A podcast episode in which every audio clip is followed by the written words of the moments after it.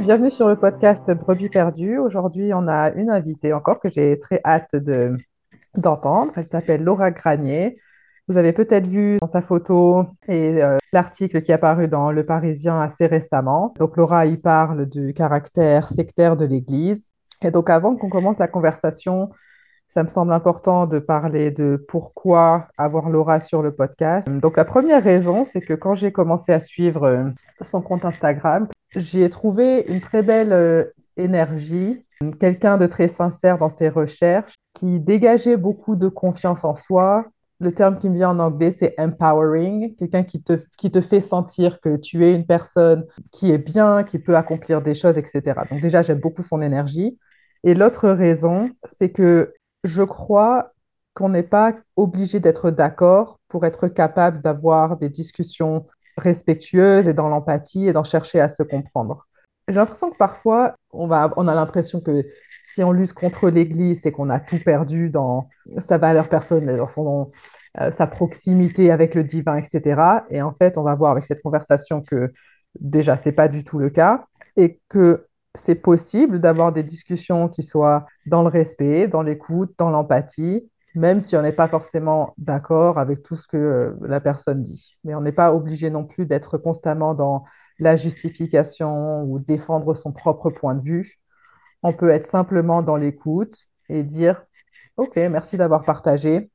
Donc voilà, mon, mon espoir, c'est que je serai capable de modeler une discussion de ce genre avec Laura aujourd'hui. Donc ceci étant dit, Laura, euh, je te laisse la parole. Si tu veux commencer plutôt par ton enfance et comment tu en es arrivé là, je te laisse mener ça. Eh bien, euh, bonjour. Alors oui, je, je, suis née et j'ai grandi euh, dans l'église avec des parents qui ont été bien pratiquants, croyants et pratiquants. J'ai toujours été très fervente dans l'église, très obéissante, très spirituelle aussi. Je me suis toujours sentie très proche de Dieu et surtout euh, du Christ. Et ça a été comme ça euh, finalement toute ma vie jusqu'à il y a deux ans et demi où j'ai décidé de quitter l'Église et mon mariage par la même occasion. Et euh, voilà, les, les, dernières années en tant que membre active, j'avais commencé à avoir certains, il y avait certains sujets, certaines notions qui me mettaient un petit peu mal à l'aise mais comme j'avais euh, une, une, grande foi, je pense, je me disais ça, je, je comprendrai plus tard. Et puis, euh, il y avait toujours des petites choses qui, euh, qui étaient dans, dans, le coin de ma tête. Et puis finalement, un jour, on peut dire que mes yeux se sont ouverts un peu sur, sur une, autre, une autre réalité de, de l'Église. Et j'ai réalisé bah, que c'était pas là où je devais être en fait. Et du coup, j'ai euh, très rapidement, euh, j'ai j'ai annoncé aux personnes autour de moi que je que je voulais plus faire partie de l'Église. Et depuis, euh, je commence, je redémarre une nouvelle vie en mes propres termes. Puis voilà. Ok, merci pour cette introduction. J'aimerais bien revenir sur la transition parce que j'ai l'impression que pour toi, elle a été assez soudaine. Est-ce que c'est ou est-ce que tu dirais que c'était plutôt progressif et puis à un moment donné, c'était c'est bon, j'ai fini? En fait, oui, à partir du moment où j'ai réalisé que je, où je me suis vraiment sentie mal à l'aise, où j'ai réalisé que c'était vraiment pas ma place, ça a été très soudain, oui. J'ai eu une espèce de, de mouvement de panique parce que euh, bon, je veux pas trop me mettre mal à l'aise s'il y a des membres qui, euh, qui écoutent, mais euh, j'ai réalisé personnellement que euh, j'étais pas que, que l'Église n'était pas celle qu'on m'avait décrite depuis petite en fait, que c'était un peu comme une secte. Du coup, ça a été un choc pour moi. C'est euh, une grande colère, une grande tristesse. Je me suis sentie trahie et beaucoup, beaucoup d'émotions euh, emmêlées à la fois. Donc ça, ça a été assez brutal. Et en fait, petit à petit, je me suis dit, OK, qu'est-ce que... J'ai pris chaque notion et je me suis dit, OK, qu'est-ce que, qu'est-ce que je garde? Qu'est-ce que je, j'enlève de ma vie? Qu'est-ce que je remplace? Le fait de décider de partir de l'église, ça, ça a été très soudain. Mais la transition par la suite, ça a été plus au compte-goutte selon, euh, ben en fait, selon mon ressenti. Il y a eu des priorités euh, dans les changements que j'ai dû faire, notamment euh, une sorte de réappropriation de mon corps, de moi en tant que femme, et d'autres choses, d'autres notions qui ont mis un peu plus de temps et que je suis encore toujours en train de travailler dessus et je pense que ce sera comme ça pendant quelques années. Parce que Mhm. bon, quand, quand on a passé 33 ans dans l'Église, que- qu'on a été très actif et qu'on y a donné toute notre énergie, euh, tout notre temps et toute notre personne, bah, c'est pas facile juste de, de claquer des doigts et, et de changer ça comme ça, quoi. Donc, il y a deux choses que je trouve super intéressantes. Déjà, le fait que tu prenais chaque principe ou cha- chaque, aspect et de te dire est-ce que ça, genre, je veux, je veux pas? Mais en fait, j'ai l'impression que parfois, on trouve que les gens qui sont anti-mormons rejettent tout sans se poser de questions. Donc, déjà, ce que tu montres, c'est que c'était pas le cas. C'était pas. En fait, j'ai l'impression que c'est même pas possible d'oublier tout. J'ai l'impression que sûr, oui. c'est ce que tu soulignes. Quand on a passé autant de temps dans quelque chose qu'on s'est investi, c'est pas possible de juste dire je mets ça derrière moi. On est obligé de faire un travail de déconstruction, de guérison. En tout cas, il y a quelque chose qui doit se passer forcément parce qu'il y a eu une telle implication de, soi-même, de son champ de croyance, etc., que voilà, c'est quelque chose qui, qui prend du temps. Je me rappelle plus c'était quoi l'autre chose que je voulais dire. Je pense que c'était ça, c'était la, c'est la notion de temps et de se rendre compte pour les personnes qui ne sont pas passées par là que c'est un processus douloureux et que c'est pas par facilité. Ouais, c'est c'est pas, c'est pas le chemin de la facilité comme on le croit parfois, de dire, oh bah ouais, c'est juste plus facile de tout laisser tomber et plus se poser de questions. Alors qu'en fait, déjà, tu continues à te poser des questions sur en quoi, en quoi je crois ou pas, ou quel a été l'impact de cet enseignement dans ma vie, etc. Et que c'est, c'est pas facile, c'est pas un processus facile. Oui, j'ajouterais que c'est euh, c'est un processus de deuil Mhm. parce que ça, ça a quelque chose qui, qui a fait partie intégrante de, notre, de nos vies. Euh, pour ceux qui sont nés dans l'Église, on est là dès tout petit, c'est toute une culture. Bien sûr, euh, en France, euh, quand on, va à l'école, on est souvent les seuls membres de l'Église, mais on est toujours dans une sorte de bulle. Et euh, même si on, aime les personnes qui sont pas membres, on a toujours fait partie de, cette bulle, de, cette culture, et quitter ça, surtout une fois adulte, c'est un véritable deuil. C'est sûr qu'on y perd des choses, on y laisse des plumes. Et malgré tout, on doit avancer parce que si on a quitté l'Église, c'est pour une raison. Mais euh, c'est c'est à double tranchant. Ça, ça fait toujours mal. On, souvent, euh, on, peut penser qu'une fois que quelqu'un quitte l'Église, ah ben la personne euh, peut faire ce qu'elle veut maintenant. Elle peut être en roue libre. Alors que c'est c'est pas du tout ça en fait. C'est euh, ça peut être très très douloureux et parfois on peut être perdu aussi. Donc, quelle a été la réaction des personnes de ton entourage quand tu as annoncé? Alors, euh, il y a eu, euh, il y a eu trois groupes de personnes. Euh, il y a eu les membres qui n'ont pas compris pourquoi je partais de l'église et bah, c'est compréhensible.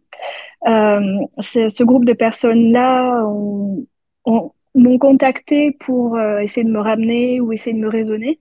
On va dire que ça n'a pas été la chose qui m'a le plus aidée parce que ça apportait plus un sentiment de culpabilité. Et d'un coup, en fait, ce n'est plus le même, le même langage, le même mode de pensée. Et c'est, euh, je, comprends pourquoi ces personnes-là ont essayé de me raisonner euh, avec des, euh, des pensées spirituelles, des je, prierai pour toi, que tu trouves ta voie ou des choses comme ça. Mais en même temps, de ma, de ma part, il y a un mouvement de colère quand ça, quand c'est arrivé, mais en même temps, je pouvais pas le reprocher parce que bah, on est comme ça quand on est membre. On, avec un certain, une certaine bienveillance, on essaye de ramener les personnes. Donc euh, voilà. Euh, le deuxième groupe de personnes, euh, des personnes membres, ben, en fait, c'est le fait de couper les ponts. En partant de l'église, j'ai perdu euh, énormément d'amis, euh, des personnes qui étaient proches avant pendant des années. Et en fait, une fois que je suis partie de l'église, ben, j'étais considérée comme perdue, comme apostat et quelqu'un qui, qui pouvait faire beaucoup de mal, leur faire beaucoup de mal, alors que c'est juste mon ressenti. Mais du coup, oui, ma, ma liste de contacts euh, est devenue euh, beaucoup plus petite qu'avant. Euh, le troisième groupe de personnes, c'est les personnes qui m'ont connue depuis euh, petite et qui ne sont pas membres. C'est des personnes qui étaient plus ou moins proches et qui ont réalisé que, bah, en fait, pendant des années, bah, j'étais pas très bien dans ma peau et j'étais en, en déni, en fait. Et il y a des choses que j'assumais pas quand j'étais membre. Et ces personnes-là m'ont réceptionné euh, les bras grands ouverts et euh, ils, ont compris que, euh, bah, que j'étais beaucoup dans les émotions, que j'étais un peu sous le choc. Et ces personnes-là ben, finalement, ce sont les personnes qui m'ont le plus soutenue, notamment ben, mes frères et sœurs qui sont tous plus âgés que moi, qui n'ont pas beaucoup connu l'Église et qui, étaient là pour me réceptionner. Et mon père, qui a toujours eu un pied dans l'Église et un pied en dehors de l'Église depuis que ma mère est décédée il y a, il y a 12 ans, quand je lui ai annoncé que j'ai quitté l'Église, bah, en fait, il a très très bien pris. il m'a dit, quand, quand je lui ai annoncé que je quittais l'Église, et on a marqué une pause, et puis il m'a dit, je fais un très bon café oriental. Est-ce que tu veux goûter? C'est génial comme réaction. Ouais, c'était la meilleure, euh, la meilleure réaction euh, que j'ai pu avoir euh, d'un parent. Mhm. Parce que j'imagine que ça, ça a envoyé le message non seulement que, OK, tu quittes l'église, ben, ça ne change pas notre relation, mais en plus, il y a une forme de validation, d'autorisation de, OK, ça veut dire que maintenant, tu vas pouvoir faire des choses, boire du café, etc. Et que et que je te soutiens dans cette démarche et que tu seras toujours. Hmm. Je, je, trouve, donc euh, on a été dans la même paroisse quelques mois, il me semble. Oui.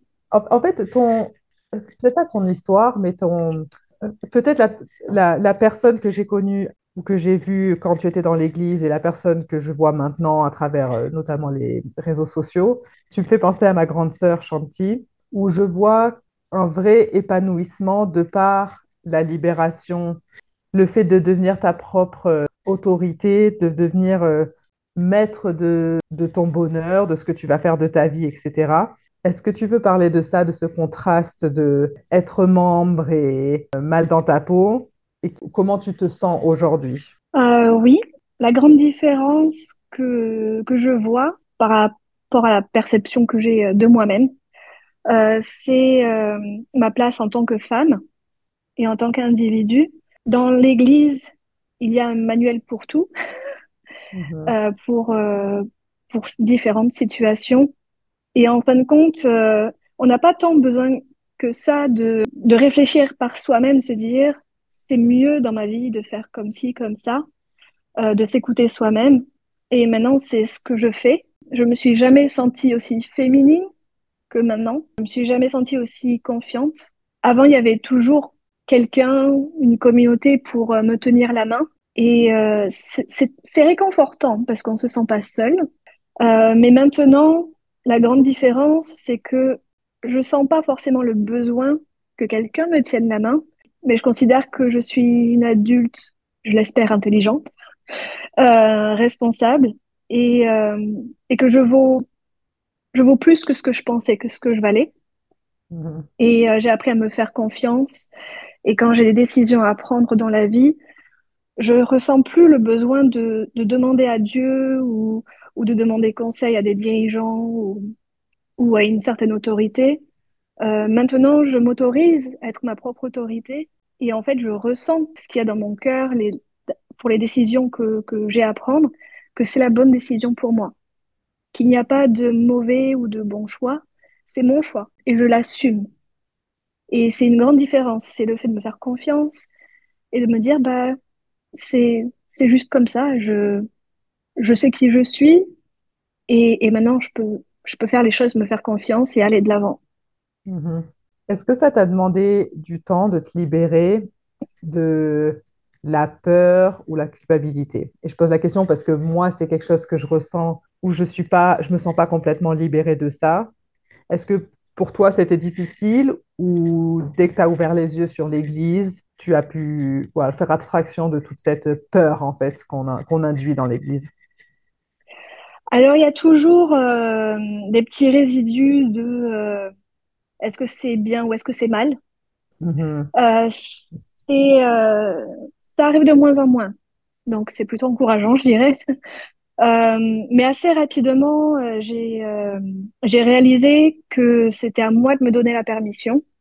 Il faut savoir que maintenant, je ne suis plus croyante, je crois plus en Dieu. Et du coup, j'essaye de me poser la question, est-ce que moi, je veux ça? Est-ce que je me donne la permission? Et à partir de là, ben, il euh, n'y a plus de culpabilité de ma part parce que ben, je considère en quelque sorte que je suis mon propre Dieu. Une fois, euh, un de mes neveux qui, euh, qui, qui est grand, il m'a demandé euh, est-ce qu'à la fin de ta vie, tu vas te repentir quand même euh, Et je lui ai dit, bah, me repentir auprès de qui Mhm. Et me repentir de quoi? Parce que si je ne crois plus en Dieu, bah, j'ai pas besoin de me repentir auprès de quelqu'un. À la limite, si je dois me repentir auprès de quelqu'un, c'est auprès de moi-même. Mais moi, je me suis donné la permission. Donc, Mhm. j'ai pas, je ressens pas le besoin de me repentir de quoi que ce soit à partir du moment où j'ai écouté mon cœur et que j'ai assumé mes choix. Après, il y a une partie où parfois j'ai du mal à assumer certaines choses et ce sera par rapport, euh, ce sera envers certaines personnes. Euh, par exemple, mon ex-mari, on a une très très bonne communication, on s'entend très très bien, mais à certains choix euh, de vie que je fais qui, qui sont d'une autre route par rapport à l'église, même si lui n'est plus actif non plus, bah, j'ai parfois du mal à, juste lui dire les choses que je fais ou les, certaines décisions que j'ai décidé de prendre, parce que j'ai toujours ce sentiment que qu'il pourrait y avoir du jugement. Je sais qu'il n'y en aura pas, mais c'est quand même là, euh, au coin de ma tête. C'est un travail que je fais sur moi parce que c'est juste ma perception des choses. Euh, mais voilà. Mais sinon, face à moi-même, par rapport à moi-même, je ressens pas de culpabilité. Et, je me demande si ton énergie, et encore une fois, tu, tu me fais beaucoup penser à, à Chanty dans cette progression euh, personnelle, et je me demande si dans les deux cas, il y a cette similitude de d'avoir été capable de se libérer de ça, et comme tu dis, de dire je, je, je fais mes choix, et s'il n'y a plus un bon choix ou un mauvais choix, ben, il n'y a pas de culpabilité à avoir. C'est voilà, je, je fais, je fais de mon mieux, ou je fais la décision que j'ai envie de faire, ou qui me semble la, la plus adaptée, etc. Et ouais, parfois ça va bien se passer, parfois ça va pas bien se passer, mais c'est juste, euh, et je crois que tu le dis ça dans, dans tes, dans ton compte Instagram, c'est la vie, quoi. Et Ouais. c'est pas forcément une influence divine qui va envoyer des bénédictions ou envoyer des, mal- des malédictions, ou c'est juste, c'est la vie. Parfois, il y a des choses qui se passent comme on veut, parfois ça se passe pas comme on veut, et on apprend euh, à aller de l'avant avec ça. Et, et c'est plus libérateur, et c'est plus, on, on- on gagne plus de confiance en soi, on, sent sa valeur, on se sent plus capable quand on est dans cette mentalité, plutôt que de se voir comme, ah, j'ai fait le mauvais choix, c'est ma faute, je suis nulle, je suis pas à la hauteur, je suis pas assez parfaite, etc. Donc tu as dit, tu as dit que tu ne crois plus en Dieu. Est-ce que ta non-croyance en Dieu a été associée à quitter l'Église ou est-ce que c'est quelque chose qui a été dissocié pour toi? Bah pour moi, il y a, bon, il y a un lien très très fort entre les deux parce que euh, le Dieu que j'ai connu, bah, c'est le Dieu que l'Église m'a présenté. Et euh, ma relation avec lui a été beaucoup basée sur, euh, bah, sur les enseignements finalement. Pareil pour euh, le Christ. Toute ma vie, j'ai eu une relation assez étroite avec le Christ, un, grand témoignage. J'en ai fait mon meilleur ami, j'en ai fait mon grand frère. Et pareil pour Dieu, c'est ce Jésus-là. Il ne pouvait être que comme ça, que aussi parfait, que grâce à l'image que l'Église a donnée. Donc du coup, c'est si l'Église n'est pas la vraie Église, ben en fait tout le reste tombe. Et je me suis dit, je, je, je- pour moi, ça n'a plus de sens en fait de croire en Dieu parce qu'en fait euh, tout est bien ficelé dans euh, les enseignements de, de l'Église euh, avec l'Évangile et tout par rapport à, à la nature de Dieu et du Christ. Et du coup, pour moi, ça n'a plus de sens. Alors, euh, ma spiri- ma spiritualité a évolué, du coup, parce que même si je crois plus en Dieu et que euh, je ne crois plus en une religion, euh, je suis toujours une personne spirituelle. La spiritualité que, que j'ai adoptée depuis est beaucoup plus à mon image plutôt qu'à une image qu'on m'a donnée euh, d'avoir. Est-ce que tu veux nous en dire plus? Je suis assez curieuse. Comment peut-être tu développes ta spiritualité aujourd'hui? Euh, bah en fait, c'est, j'ai toujours été très très proche de la nature et de, bah, de la terre, euh, euh, l'univers, euh, tout cet aspect-là. Et quand j'ai quitté l'église, j'ai fait beaucoup de balades. J'ai marché beaucoup dans la nature. Et en fait, je regardais tout ça autour de moi et je me disais, ça, je le vois, je le sens, j'y suis très sensible. Donc, la nature, j'y crois. L'univers, j'y crois l'énergie entre les uns, les autres, et tout ce que tout ce qu'on peut voir dans la nature, dans, l'univers, qui a un côté euh, infini. Ça, c'est quelque chose qui me parle. Et j'aime cette idée que moi, en tant qu'être humain, je fais partie de cet univers. Donc voilà, je me base beaucoup sur ça et euh, j'ai toujours besoin de mon bain de nature, euh, de moments de, de méditation. Et c'est un côté assez, assez puissant selon moi de se dire que dans l'univers, on est tout petit, mais à la fois on a notre importance, on a toujours une influence les uns sur les autres. Et dans l'univers et dans la nature, on voit beaucoup de choses similaires qui se passent dans nos vies. Il y a énormément euh, d'énergie, il y a énormément d'émotions. On le voit avec les animaux, par exemple. On voit euh, avec ce qu'on voit dans le ciel et tout simplement dans la nature. Et je me suis rendu compte que dans ma vie personnelle, il y a des choses similaires et, euh, je peux y trouver mon inspiration dans, dans l'univers finalement. Aussi dans cette nouvelle spiritualité, j'ai eu une épiphanie euh, où un jour, euh, quand peu de temps après que j'ai quitté l'église, j'étais en train de réfléchir à comment j'allais reconstruire ma vie.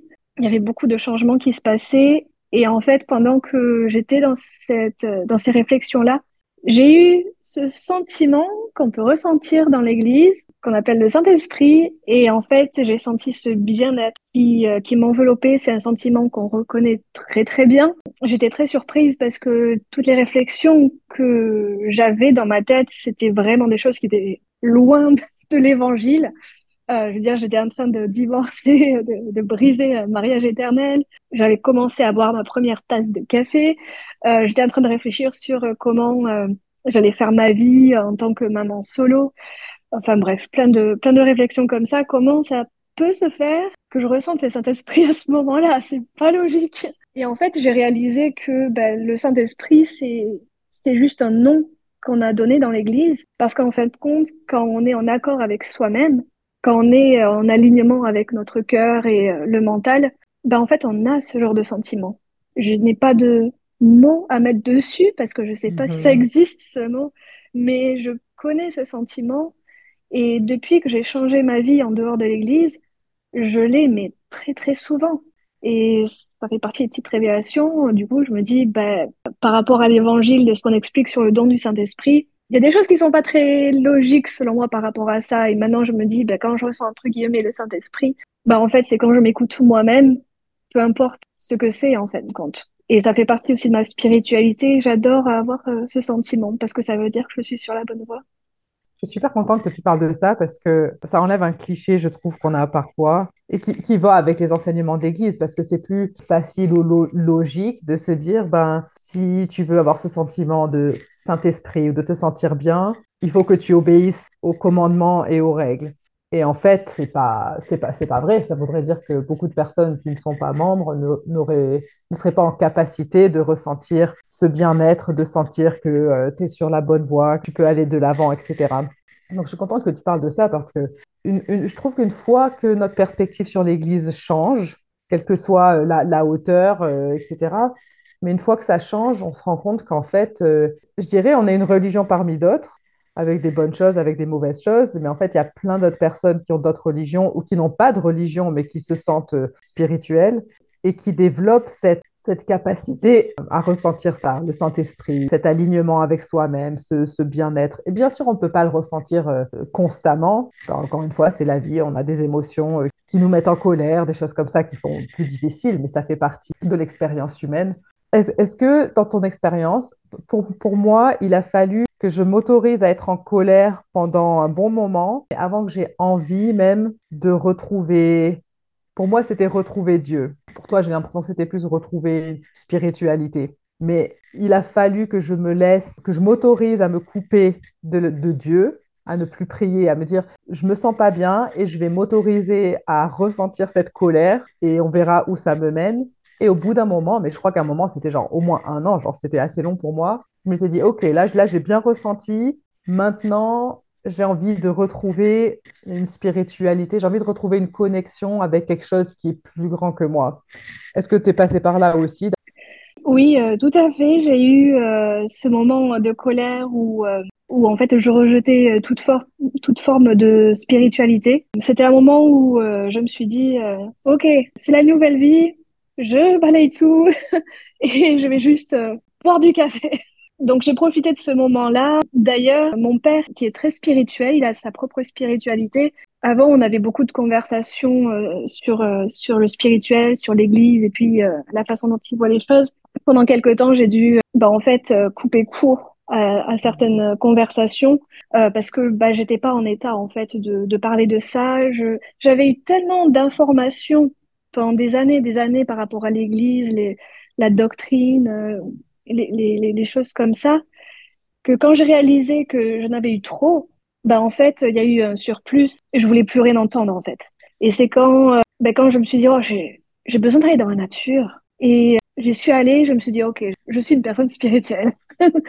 Mais ça a dû prendre euh, quelques semaines, peut-être quelques mois, euh, j'ai décidé de quitter l'église, c'était en mai 2021, euh, et j'ai dû me reconnecter à une certaine spiritualité, c'était la fin de l'été. Voilà, après c'est venu petit à petit, j'étais pas non plus pressée de retrouver une spiritualité, mais finalement je me dis qu'en me retrouvant moi, en découvrant ce que j'aime, ce qui me correspond, en soi c'est une spiritualité ah, aussi. Hein. je vois ce que tu veux dire, c'est venu presque naturellement du fait que tu deviennes euh, en charge de ta vie, en charge de euh, tes valeurs, etc. Oui, pour moi, euh, la spiritualité, c'est pas forcément lié à quelque chose de divin ou de plus grand que soi. Pour moi, la spiritualité, c'est quelle place tu as là où tu es. Mm-hmm. C'est vraiment concentré sur toi-même. En tout cas, c'est comme ça que ça s'est manifesté chez moi. Et ça a eu du sens et, et je continue comme ça, en fait. J'aimerais bien parler de ton compte Instagram, de l'article dans Le Parisien, de ce... Est-ce que, donc déjà, je vais dire ce besoin, est-ce que c'est un besoin, est-ce que c'est une envie, de quoi c'est venu, cet aspect de publiquement parler de tous les aspects euh, négatifs du caractère sectaire euh, de ton point de vue de l'Église, de quoi c'est venu, qu'est-ce qui motive, etc. Alors, euh, quand j'ai quitté l'Église, j'avais énormément d'émotions comme on peut l'imaginer. Comme on disait avant, c'est un processus de deuil. J'avais ma sœur avec qui je pouvais parler euh, librement de ses émotions, euh, mais ma sœur n'est pas tous les jours euh, à parler avec moi, sinon elle pèterait un câble. mais du coup, j'avais besoin de sortir les émotions. Pas forcément d'attaquer l'Église ou de cracher sur l'Évangile ou la doctrine, mais j'avais vraiment besoin de sortir les émotions. Parce que euh, avec le recul, avec le temps qui passe, euh, la vie qui continue, ben il y a toujours des quelques petites réflexions comme euh, ah ben tiens c'est vrai que pendant des années j'ai cru ça, qu'est-ce que j'en pense maintenant? Et, et forcément il y a des émotions qui sortent sur le sujet, sur chaque notion et j'avais besoin de les sortir. Et c'est tout bête mais je me suis surprise à à parler toute seule dans mon appartement pour exprimer ma colère, pour exprimer ma ma tristesse. Et j'ai trouvé que c'était assez triste parce que finalement, euh, je, je, lâchais les choses euh, comme ça un petit peu dans le vent, mais il y avait personne au bout du fil. Il n'y avait même pas un dieu à qui parler. du coup, euh, je, je, me suis dit, si j'ouvre un compte Instagram et que je j'explique un peu mes émotions et mes réflexions, ce sera une bouteille jetée à la mer. Et euh, les personnes qui passent et qui veulent entendre, au moins je saurai que quelqu'un m'a entendu et que je me sentirai moins seule je me sentirais un petit peu accompagnée, même si les personnes n'en ont rien à faire, parce que bon, euh, c'est, euh, on n'a pas toujours envie d'entendre quelqu'un euh, qui parle que de ses émotions. mais il se trouve que le troisième groupe de personnes qui, qui a réagi à mon départ de l'Église, c'est-à-dire les personnes qui ont été à l'école avec moi, des personnes de ma famille qui, qui n'ont jamais été membres ou qui l'ont été très peu de temps, ils ont commencé à me suivre sur ce compte-là, qui est différent de mon compte personnel. Et il y a d'autres ex-mormons qui m'ont suivi. Et il y a un certain groupe voilà, de, personnes, il y a une toute petite communauté, mais qui, euh, qui finalement est assez soudée euh, par rapport au sujet. Du coup, j'ai décidé de prendre des notions de l'Église, euh, que ce soit de la doctrine ou de l'Évangile, des commandements, de la culture aussi, et de décortiquer ça. Je le fais pas dans le but de, de descendre l'Église, parce que je pense que quoi que je dise, quoi que je fasse, de toute façon, euh, bah, je vais pas changer la vie de l'Église. Et c'est clairement pas un compte qui est ciblé pour les membres. Ce n'est pas un compte pour influencer euh, les personnes à ne pas aller à l'Église ou des choses comme ça. Euh, le but premier, c'est de pouvoir exprimer mes émotions, de sortir les choses. Ça me fait un bien fou. Et j'ai remarqué que les d'autres personnes qui ont quitté l'Église, bah, en fait, se retrouvent dans ce que dans ce que je dis, dans ce que j'exprime. Et ça a l'air de leur faire du bien aussi ça ouvre les discussions. C'est là que je me suis rendu compte qu'il y a beaucoup d'autres personnes qui sont en colère, d'autres personnes qui sont tristes, et on se soutient avec cette petite communauté. Il y a aussi un groupe euh, Facebook euh, d'ex-mormons qui, euh, qui est très bénéfique. Je trouve que c'est bien d'avoir une petite communauté comme ça, et ça aide aussi les autres, les proches, à, à comprendre un petit peu d'où on vient. Et puis voilà, après, je comprends je comprends que des membres qui tombent dessus soient pas très contents, qui se sentent attaqués parce que bah, ils le prennent personnellement. Et quand je vois qu'il y a des membres qui passent sur mon compte Instagram et que je reconnais ces personnes, immédiatement je vais les contacter en disant je suis pas sûre que ça te plaise parce que tu vas le prendre personnellement et c'est pas le but. Donc voilà, après les personnes choisissent de rester ou pas, c'est ça les engage à, elles. Euh, mais voilà, le but premier c'est d'exprimer un petit peu euh, toutes les émotions parce que euh, quand on regarde en arrière un peu, ça fait un sacré bagage.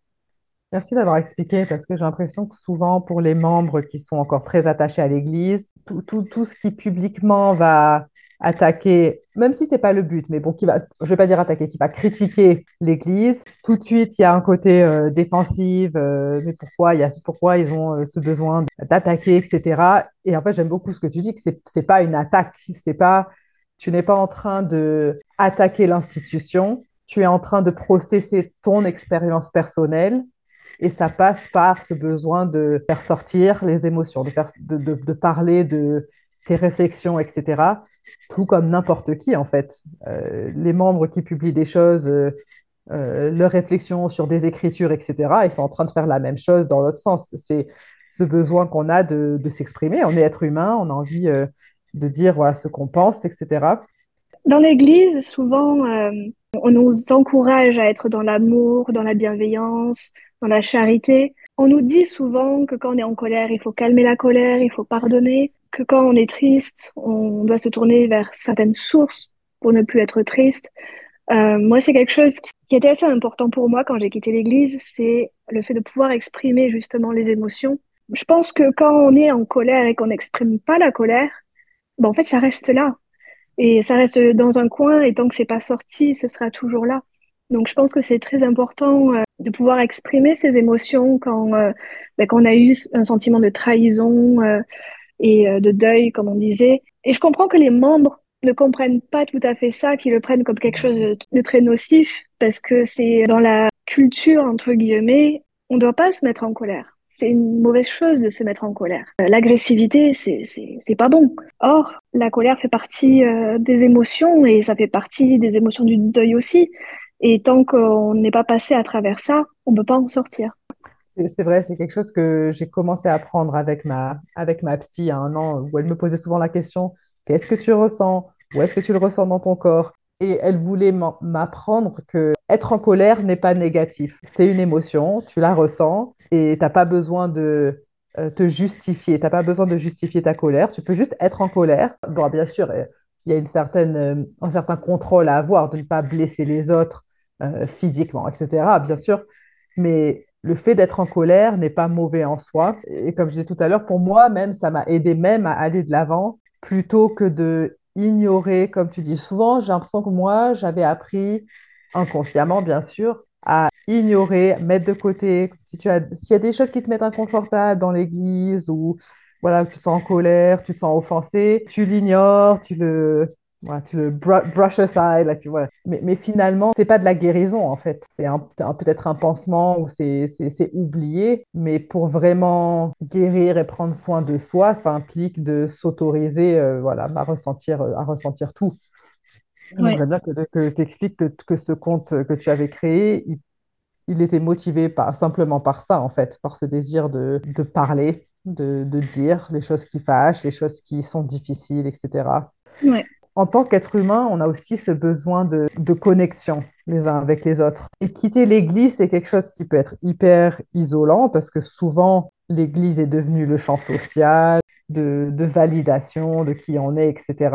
Et moi aussi, j'ai ressenti ce besoin quand j'ai commencé à, à, voir l'Église de manière différente, de trouver des personnes qui pensaient comme moi. Et heureusement, dans ma paroisse, j'ai réussi à créer un peu ce cercle de personnes pour, euh, pas, forcément, pas forcément qui pensaient comme moi, mais qui au moins étaient capables de, de me comprendre et que je savais que le message ou que la, conversation irait pas dans euh, essayer de me convaincre de pourquoi euh, je devrais rester, etc. Qu'il y avait juste une écoute et de dire euh, ouais, ça aussi, ça me dérange et je suis avec toi là-dedans. Je sais pas si c'est ce que tu cherchais, mais en tout cas, c'est ce que tu as trouvé aussi, cette communauté de personnes qui a pu dire ouais, je vois ce que tu veux dire, je suis avec toi dans ce processus. Oui, ça, ça a fait du bien, à un sens de se sentir validé pas dans le sens où, oui, t'as raison, ils sont fous. c'est pas dans ce sens-là. C'est plus dans, dans le sens, euh, bah oui, t'as as raison de, te sentir en colère. T'as as raison de te sentir perdu. Tu as raison de te sentir, euh, pas d'avoir toutes les émotions euh, que tu as, en fait. Et ça fait du bien parce que bah, ça aide à guérir. Si tu pouvais donner un conseil aux membres par rapport à ceux qui, qui, qui quittent l'Église, quel, serait le conseil que tu donnerais question? Comment, en étant membre, on peut être un bon ami avec les personnes qui rejettent complètement l'Église? Je dirais tout simplement en étant un ami, c'est-à-dire euh, en écoutant. Quand une personne vient de quitter l'Église, cette personne a beaucoup d'émotions qui sont mélangées. il faut comprendre que c'est le que c'est comme ça, c'est le cas, et que euh, c'est pas parce que la personne ressent de la colère que ça veut dire qu'elle va être méchante, que ça va être personnel ça, concerne la personne en elle-même avec ses émotions. Et quand, euh, en tant que membre, quand on fait face à quelqu'un qui a quitté l'Église et qui est dans les émotions, je suggérerais d'être là à écouter. De toute façon, c'est pas ce que va dire la personne qui va changer votre avis, votre conviction, mais ça peut être une bonne chose d'écouter ce que la personne a à dire par rapport à ses émotions, parce que bah, c'est comme ça qu'on est un ami. Et puis ça aide la personne aussi à se sentir euh, ben, apprécier. S'il s'agit de, de quelqu'un qui a quitté euh, l'Église et qui est dans sa famille, si c'est euh, ben, votre fille, votre cousin, votre frère, votre sœur, ben, au lieu d'être quelqu'un en tant de parler en tant que membre, ben, peut-être essayer de parler en tant que que personne de la famille, en tant que frère, en tant que cousin, et de mettre en avant cette relation-là et avoir des moments de qualité qui lient en fait ce lien familial ou ce lien d'amitié. Euh, si la personne n'a pas envie de parler d'église ou de comment elle se sent, eh ben, simplement, on n'en parle pas et on va faire des cookies, tout simplement. Vraiment privilégier ce qui, ce qui vous lie et être dans l'écoute, ne pas prendre personnellement les émotions de la personne, parce que c'est pas quelque chose qui va vous concerner personnellement. C'est pas contre vous, c'est pas contre l'Église, mais c'est pour ses émotions. Et euh, une personne qui quitte l'Église se sent suffisamment seule au monde pour gérer ses émotions. Si, vous aimez vraiment la personne et que vous êtes triste pour elle, bah, soyez juste un ami. Euh, c'est euh, quand j'étais membre, j'adorais avoir cette image du Christ qui, euh, qui est assis sur le banc à côté de quelqu'un et qui écoute en silence. Et j'ai toujours essayé d'être ce genre d'ami.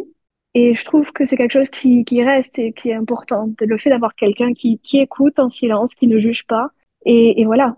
S'il y a une chose que j'espère que les personnes retirons de, mon podcast, c'est que on n'a pas besoin d'être d'accord, on n'a pas besoin de justifier ses émotions pour être à l'écoute et pour connecter avec quelqu'un. Parce que j'ai l'impression que souvent, donc moi, mon changement un peu par rapport à l'Église, ça a démarré avec les, la communauté LGBT, de, me dire ça me dérange comment on, parle d'eux, etc. Et en fait, euh, je me rends compte que par peur de ne pas savoir quoi dire, souvent, on évite les situations. Donc, on, on va éviter de parler à des personnes, euh, des personnes qui sont gays, on va éviter de parler à des ex-mormons parce qu'on on a l'impression soit qu'on ne saura pas quoi dire, ou soit la question qu'on se pose, c'est comment je vais pouvoir rendre mon témoignage ou défendre l'Église dans cette conversation. Alors qu'en fait, c'est beaucoup plus simple que, que ça, en fait. Il suffit, comme tu dis, de contacter la personne et d'être à l'écoute, et c'est tout. Et souvent, je, veux, je veux appuyer là-dessus parce qu'on on est tenté de dire quelque chose. Non, ne dis rien. Juste écoute et valide l'émotion. Et c'est tout. C'est tout ce qu'il faut pour que la personne se sente, euh, se sente écoutée. c'est tout. Il n'y a pas besoin de parler de pourquoi ou, est-ce que tu devrais revenir, etc. Est-ce que tu as des personnes qui ont été capables de te, de te donner ça? Il y a une personne, oui, mais il y, a, toujours une distance. Il y a toujours un petit malaise à un moment. J'ai l'impression que je pourrais euh, pas vraiment assumer entièrement. Tu, tu sens un petit peu que la personne ne veut pas juger, mais qu'elle n'en mhm. pense pas moins, uh-huh. même si cette personne est formidable. Euh, mais ça fait quand même une barrière parce que on a l'impression qu'on se, se sentira pas vraiment compris. Il y a une différence entre euh, quand tu es membre et que tu connais quelqu'un qui n'a jamais été membre, tu as une certaine relation avec cette personne. Et tu as un autre genre de relation quand tu es membre et que tu es avec quelqu'un qui n'est plus membre. J'en ai fait un petit peu les frais. Euh, pour être honnête, j'ai pas gardé euh, beaucoup de contact avec tous les membres parce que malheureusement, ça a toujours un petit peu tourné euh, avec un certain malaise. Mhm. Donc voilà. Après, moi, je sais que quand, quand j'étais membre, j'ai un ami qui a fait son coming out. Il était membre. Et franchement, j'ai pas eu la bonne attitude du tout, quoi. Et maintenant, j'en ai honte. J'arrête pas de m'excuser auprès de lui. parce que je me suis cachée euh, derrière ce que dit l'Église sur le sujet. Donc c'est, euh, je le regrette amèrement et euh, je me dis, oh, j'aurais pu avoir une meilleure attitude parce que bah, j'étais pas du tout dans les coups, tout dans le soutien. J'étais surtout dans, j'étais surtout cachée derrière le panneau, la petite pancarte de l'Église qui dit, on aime tout le monde, mais c'est contre nature ou mhm. des choses comme ça et je trouve que c'est assez triste. Je, ça fait partie des, des, regrets un petit peu que j'ai, mais heureusement, euh, j'ai évolué. J'ai rattrapé. Donc, quand on était dans la même paroisse, je me rappelle que tu as évoqué être euh, synesthète, qui était un terme que j'avais jamais entendu. Donc, déjà, est-ce que tu veux partager euh, qu'est-ce que c'est la synesthésie? Et ce qui m'intéresserait, c'est de savoir comment, si, si, ça a influencé ton expérience au sein de l'Église ou pas. Alors, la synesthésie, c'est euh, un phénomène neurologique. On a euh, cinq sens et chacun fonctionne euh, assez indépendamment l'un de l'autre, même si parfois ils peuvent être un petit peu liés. Mais la synesthésie, c'est quand certains de ces cinq sens sont entremêlés entre eux de manière non contrôlée et c'est quelque chose qui est permanent. Par exemple, une personne qui est synesthète peut avoir certains sens mélangés comme je vais te jouer un morceau de trompette et toi, immédiatement, tu vas avoir un goût de fraise dans la bouche. C'est quelque chose qui, qui sort un peu de nulle part, mais euh, une personne qui est synesthète peut avoir ce genre de, choses. Euh, moi, de mon côté, euh, ça a beaucoup été lié entre les sons et les couleurs, et aussi les, interactions avec les gens qui sont traduits en couleurs. Finalement, enfin, j'ai une, une synesthésie qui est assez développée, on a un terrain déjà euh, quand on est enfant et quand on est adulte, euh, ça peut se décupler, bien se développer à travers euh, différentes choses. Par exemple, si on fume des choses pas très licites, ça peut se déclencher. Ça n'a pas été mon cas, bien évidemment, mais sinon ça peut être déclenché par un choc ou un trauma émotionnel ce qui a été mon cas quand j'étais adolescente. Et du coup, voilà, j'ai commencé à, à avoir cette synesthésie euh, qui s'est bien développée et qui, euh, au fur et à mesure des années, a évolué. Et finalement, ben, euh, ma vie est très souvent en couleur à travers les interactions que j'ai. quand une personne ressent certaines émotions, ben, du coup, avec les micro-expressions, ça se transforme en couleur. Du coup, pouf, j'ai, il est assez facile de percevoir certaines émotions grâce avec ce lien de couleur. C'est quelque chose que je maîtrise pas vraiment, mais avec le temps, j'ai réussi à mettre des filtres sur ça parce que ça prend énormément d'énergie de voir autant de choses. Quand j'étais membre, ça m'a été très très utile parce que je suis quelqu'un qui naturellement aime les gens. J'ai tendance à voir le meilleur chez les gens. Je pense que la synesthésie a beaucoup aidé. Selon les, euh, les appels que j'ai reçus, je me suis beaucoup basée sur ça pour comprendre les personnes et les soutenir. Euh, maintenant que j'ai quitté euh, l'église, j'ai beaucoup plus filtré ces liens-là, ces couleurs-là avec ces émotions pour que je puisse me centrer, euh, me recentrer surtout sur moi-même. Maintenant, j'essaye de canaliser cette synesthésie plus sur le côté artistique. J'adore la musique, ça fait partie intégrante de ma vie. Voilà, je, je mets euh, ma synesthésie euh, au service plutôt de l'art. Est-ce que, donc, par exemple, à l'église, on chante pas mal, il y a pas mal de musique. Est-ce que c'est quelque chose qui peut avec la synesthésie le rendre inconfortable bah En fait, c'est assez neutre. C'est comme si euh, tu arrives avec euh, un pull euh, avec des triangles verts. Bah, une personne lambda va juste voir une personne qui arrive avec un pull avec des triangles verts. Tu vas dire, oh, elle porte un pull avec un triangle vert.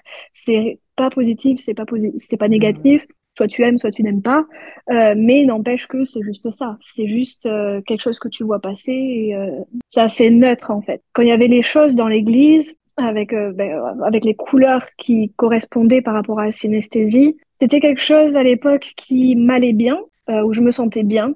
Et du coup, les couleurs que je voyais, bah, c'était aussi lié à ça. Et puis les choses qui en ressortaient, surtout, moi j'adore la musique, donc forcément, Donc c'est coloré partout, je suis, je suis contente. Je sais pas si ça a du sens ce que je dis. Mais après, euh, maintenant, euh, je sais que quand j'entends des cantiques euh, de l'église, par exemple, là, on arrive à Noël, alors forcément, Ah, j'entends des chants de Noël qu'on a chantés à l'église, je revois les mêmes couleurs, et maintenant, c'est un peu c'est plus, associé. ah.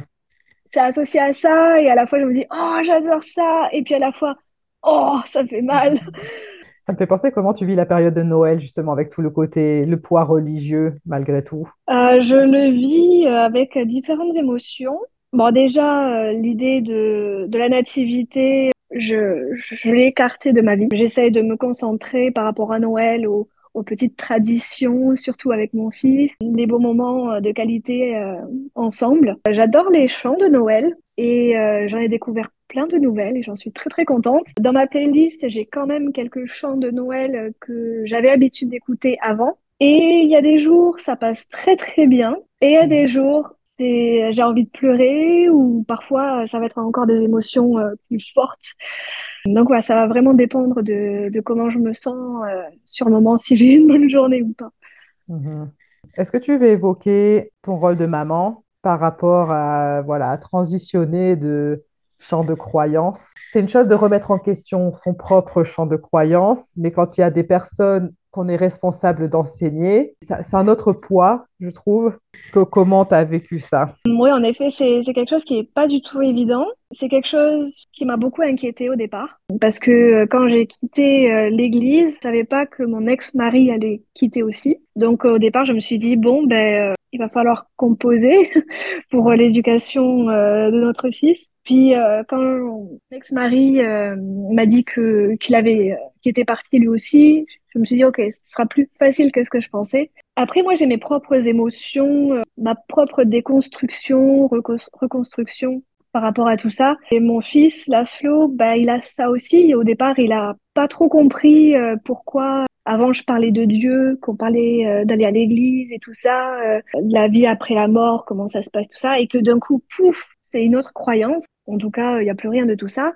Il n'a pas trop compris. Du coup, on a eu de longues discussions qui étaient très édifiantes sur le fait que oui, on a des croyances, mais les croyances, on sait, on sait jamais si c'est vraiment la réalité et que on a le droit de changer de croyance. Euh, Je lui ai expliqué que ben, euh, maman, elle croyait qu'il y avait un Dieu et elle était très contente. Et puis maman a réalisé ben, qu'en fait, elle croyait plus à ça et euh, qu'on a le droit de changer de croyance et que tout le monde a des croyances différentes et que on ne doit pas se disputer sur les croyances des uns et des autres. Il a compris, mais sur certains sujets, il a un petit peu péché, notamment sur euh, ce qui se passe après la mort, parce Mhm. qu'on lui avait appris ben, qu'on va tous dans le monde des esprits et que euh, quand Jésus reviendra, euh, on va tous ressusciter et que ben, voilà, c'est euh, la mort n'est pas la fin en soi. Et là, du coup, quand je lui ai dit que je croyais plus à ça, mais que je croyais en d'autres choses, je lui ai expliqué euh, comment moi je voyais euh, comment ça se passait euh, après la mort avec l'univers et tout ça. Je lui ai expliqué que lui pouvait croire ce qu'il voulait, qu'il pouvait euh, continuer à croire ce qu'on lui a appris s'il le souhaitait, et que si il change d'avis, qu'il pense que c'est plus autre chose, ben, il a le droit. On a eu énormément de discussions sur ça. J'ai instauré la petite euh, tradition le 1er novembre, le jour de la Toussaint, de prendre une photo des personnes qui nous ont quittés, qui nous sont chères. Alors euh, lui, il a une poule qu'il aimait bien, qui est morte il y a longtemps. Alors du coup, on met la photo de la poule. Bon, moi j'ai la photo de ma mère, enfin ouais, des choses comme ça. Et euh, mais on allume une bougie et tous les ans, on regarde le Disney Coco. Je trouve que c'est un, un petit film qui est assez sympa euh, pour euh, aider à la déconstruction des enfants par rapport euh, à l'après-vie. Et du coup, Laszlo, il a décidé d'avoir cette croyance-là. Et euh, c'est assez rigolo parce qu'à la fois, il croit euh, aux anges et à la fois, il croit que quand on est mort, on devient des squelettes comme dans le film Coco, alors que du coup c'est rigolo, alors il le prend bien. Je pense que ça va quand même de mieux en mieux, on a moins le besoin de d'avoir des discussions euh, très sérieuses par rapport au- à la transition. Euh, on a eu des sujets de conversation euh, par rapport à la communauté LGBT et il comprend bien, bah, à son niveau, hein, il a que 7 ans. Co- comme il le dit si bien, le fait que les personnes ne trouvent pas normal qu'un garçon puisse être amoureux d'un garçon ou une fille amoureuse d'une fille, etc. Bah, en fait, ce sont ces personnes qui sont pas normales. C'est ce qu'il dit. Mhm. Du coup, voilà, j'essaie de lui apprendre un certain amour envers les personnes, peu importe leurs croyances, peu importe euh, leur, euh, leur orientation par rapport à leur ressenti. Je, je lui apprends aussi à pas forcément tendre l'autre joue quand quelqu'un lui fait du mal. Avant, quand j'étais dans l'église avec son père, on lui expliquait qu'il faut être gentil avec tout le monde et que s'il y a quelqu'un qui nous fait du mal, euh, il faut continuer à être gentil avec la personne. Et là, quand il rencontre des difficultés à l'école, ben, on essaye de, de lui faire comprendre, non, on va pas tendre l'autre joue. Sinon, tu vas te faire marcher dessus. Donc voilà, c'est des petites choses comme ça à ajuster. Et voilà, et euh, ça va être assez intéressant quand il va être, quand il va être ado. Les, les autres conversations qu'on aura, mais pour l'instant, voilà, il n'y a, y a pas de manuel. Y a les manuels euh, tout près, ils y sont plus. Donc maintenant, euh, on doit composer avec ce qu'on a, on fait comme on peut. Et puis ma foi, avec ce que je fais jusqu'à présent avec lui, j'essaie de, de, me mettre une bonne tape sur l'épaule et de me dire allez, tu te débrouilles pas trop mal, c'est bien. C'est un, un, beau bagage à transmettre aux enfants finalement qu'il y a une certaine liberté et qu'il y a un amour qui sera présent dans tous les cas. De dire, bah ouais, tu peux changer de croyance et ça changera pas mon amour pour toi. Tu peux euh, penser ci, penser ça, tu peux changer d'avis et ça change pas euh, le lien qu'on a toi et moi, etc. En grandissant dans l'église, c'est quelque chose, je trouve, qu'on n'est pas certain. On a la peur, en tout cas, que bah, si je change de croyance, qu'est-ce que ça va donner euh, dans la relation avec euh, mes parents, avec mes frères et sœurs? Et pour les enfants qui peuvent grandir sans cette peur, c'est un superbe cadeau, une superbe chose à leur transmettre. Euh. Je sais qu'en tant que membre, on reçoit une certaine pression. Dans l'éducation qu'on fait de nos enfants, bah, il y a toujours des règles à instaurer. C'est une éducation. Mais une chose est sûre, c'est que il y a une certaine pression que je veux pas lui mettre. La pression que j'ai reçue concernant des croyances et euh, concernant euh, différentes orientations, je veux m'assurer qu'il ne ressente pas la pression par rapport à ça. Je lui mets la pression pour d'autres choses, mais pour les choses de ce sujet, de ces sujets-là, je veux m'assurer que qu'il puisse sentir que mon amour est vraiment est vraiment inconditionnel. Merci beaucoup. Est-ce qu'avant qu'on euh, conclue, il y a quoi que ce soit d'autre qui te passe à l'esprit, que tu aimerais dire? Juste merci de m'avoir invité euh, sur ce podcast. Je trouve que c'était une bonne opportunité euh, de discuter de différents sujets, de voir plus clair sur, sur certaines notions. J'ai, pas d'autres sujets en tête, mis à part que c'est toujours un plaisir de discuter avec toi. Et c'est partagé. Je trouve que les personnes sincères et authentiques il y a une énergie qui se dégage qui, pour moi, c'est agréable d'être euh, autour de ces personnes, surtout quand c'est des femmes, parce que je trouve que euh, des femmes qui ont grandi dans l'église, on a un certain bagage, et donc des femmes qui ont réussi à se sortir de ça, je trouve ça toujours euh, édifiant pour moi. Donc merci.